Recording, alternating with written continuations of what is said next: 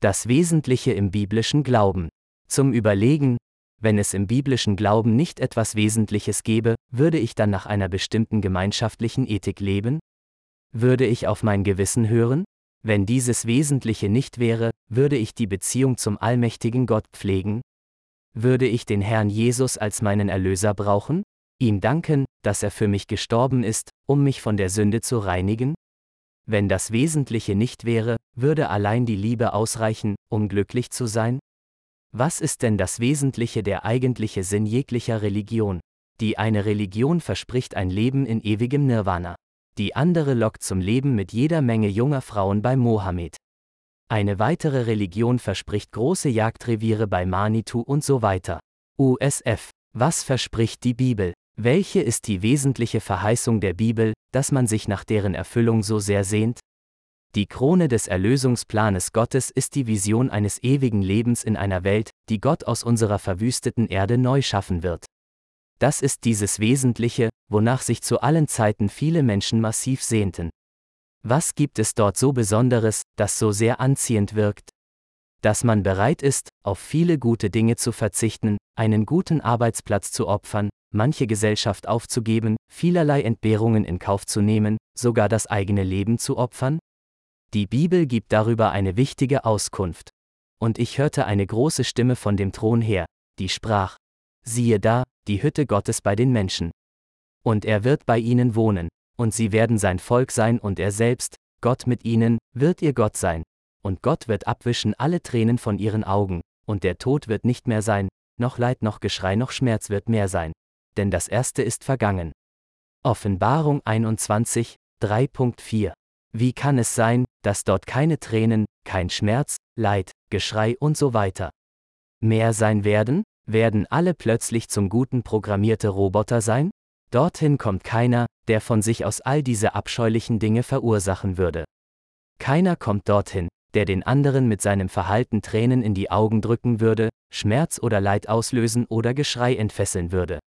Alle diese edlen Menschen haben das Moralgesetz der Liebe, das das Verhalten Gott gegenüber und der Mitmenschen untereinander regelt, in Sinn und Herz fest verankert. Es reicht nicht, an Gott zu glauben, eine gute Beziehung zum Herr Jesus zu haben, am Sabbat in die Gemeinde zu gehen, Prophetie auslegen zu können, ein Prediger des Wortes Gottes zu sein und so weiter.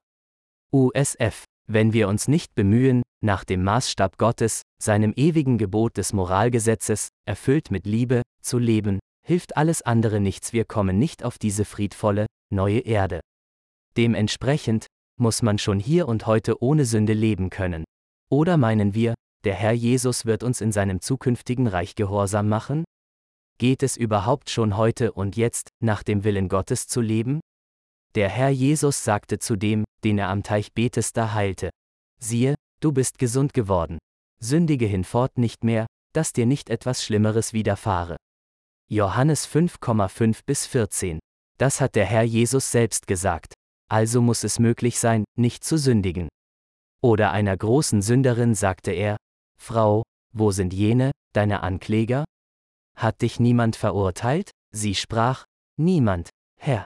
Jesus sprach zu ihr, So verurteile ich dich auch nicht. Geh hin und sündige nicht mehr. Johannes 8,3 bis 11. Auch dies hat derselbe Herr gefordert also muss es doch gehen. Nach der biblischen Aussage sind und werden tatsächlich solche sein, über die gesagt wird, hier ist das standhafte Ausharren der Heiligen, hier sind die, welche die Gebote Gottes und den Glauben Jesus bewahren. Offenbarung 14,12 Der Zustand dieser Heiligen war nicht immer so gut. Sie alle haben vorher mehr oder weniger gesündigt und brauchten den Herrn Jesus als ihren einzigen Erlöser. Sie sind jedoch mit dem Leben des Apostels Paulus vergleichbar. Nicht, dass ich es schon ergriffen habe oder schon vollkommen sei. Ich jage ihm aber nach, ob ich es wohl ergreifen könnte, weil ich von Christus Jesus ergriffen bin. Meine Brüder, ich schätze mich selbst noch nicht so ein, dass ich's ergriffen habe. Eins aber sage ich, ich vergesse, was da hinten ist, und strecke mich aus nach dem, was da vorne ist, und jage nach dem vorgestreckten Ziel, dem Siegespreis der himmlischen Berufung Gottes in Christus Jesus. Philippa 3,12 bis 14. Der Apostel Paulus hat nicht nach hinten geschaut, um aufzuzählen, was er schon alles Gutes getan hat. Wie vielen Menschen er geholfen hat, den Hungrigen zu essen und den Durstigen zu trinken gab, wie viele Fremde er aufgenommen hat, Nackte gekleidet, Kranke und die im Gefängnis besucht. Matthäus 25, 35.36 Nein, das alles hat er nicht getan. Paulus schaute nur nach vorne, zu dem hohen Ziel des Siegeskranzes. Als er dann alt war, sagte er, ich habe den guten Kampf gekämpft, ich habe den Lauf vollendet, ich habe Glauben gehalten. 2. Timotheus 4,7 Mit anderen Worten, ich habe es geschafft. Es war zwar nicht immer einfach, jedoch glaubte er fest, ich vermag alles durch den, der mich stark macht, Christus. Philippa 4,13 Wie viele auch das Ziel erreicht haben oder erreichen werden, so wie der Apostel Paulus, weiß keiner. Nur über die Zahl der allerletzten Kinder Gottes der ganzen Weltgeschichte gibt die Bibel Auskunft. Es werden ganze 144.000 sein, in deren Munde kein Falsch gefunden wird. Sie sind untadelig. Offenbarung 14,5 Was wird aber mit denen geschehen, die das hohe Ziel in ihrem Leben, wie diese hier, nicht erreichen? Es gibt einen sehr wichtigen Punkt im Lauf um den Siegeskranz, der über ein positives oder negatives Ergebnis entscheidet. Wenn man der Ansicht ist, dass es unmöglich sei, ohne Sünde zu leben, dass Gott mich so annimmt, wie ich bin, werde ich nie in einen Glaubenskampf hineintreten, der mich zum Sieg über die Sünde führt. Der Vorwurf im Hebräer 12, 4 wird dann für jene gelten. Ihr habt noch nicht bis aufs Blut widerstanden im Kampf gegen die Sünde. Wer kann sich sicher sein, dass, wenn er heute im Glauben gut innehält, morgen nicht fällt? Dieser oben genannte Umstand eines hohen Zieles muss unermüdlich vor Augen feststehen bleiben. Man kann diesen Kampf des Glaubens mit einem immer mehr aufsteigenden Weg der Heiligung vergleichen. Wenn ich weiß, dass es möglich ist, nach den Geboten Gottes zu leben, dann jage ich auch zu dem vorgestreckten, emporsteigenden, hohen Ziel hin. Wenn ich aber meine Seele nähre mit der Ansicht, dass es nicht geht, bleibt mein Weg flach, das ist zwar allgemein erwünscht, aber zu dem ersehnten Ziel führt er nicht. Also was nun, wenn ich in meinem Leben dieses hohe Ziel, wie der Apostel Paulus oder die anderen Pilger, nicht erreiche, besteht trotzdem die Hoffnung, erlöst zu sein? Die Bibel spricht von einem himmlischen Gericht, vor das wir alle treten müssen. Denn wir müssen alle offenbar werden vor dem Richterstuhl Christi, damit jeder seinen Lohn empfange für das, was er getan hat bei Lebzeiten, es sei gut oder böse. 2. Korinther 5,10 der Vorsitzende dieses Gerichts ist Gott, der Allmächtige, selbst. Er ist höchst gerecht und von unermesslicher Liebe. Im Psalm 89,15 steht geschrieben. Recht und Gerechtigkeit sind die Grundfeste deines Thrones, Gnade und Wahrheit gehen vor deinem Angesicht her. Über den Verlauf des Gerichts steht Folgendes geschrieben. Und ich sah die Toten, groß und klein, stehen vor dem Thron, und Bücher wurden aufgetan. Und ein anderes Buch wurde aufgetan, welches ist das Buch des Lebens. Und die Toten wurden gerichtet nach dem, was in den Büchern geschrieben steht, nach ihren Werken. Offenbarung 20,12 Ich glaube fest, dass in den himmlischen Büchern außer meinen guten und schlechten Taten auch vermerkt ist, ob mein Weg des Glaubens, die Gestaltung meines Charakters, aufsteigend oder flach war.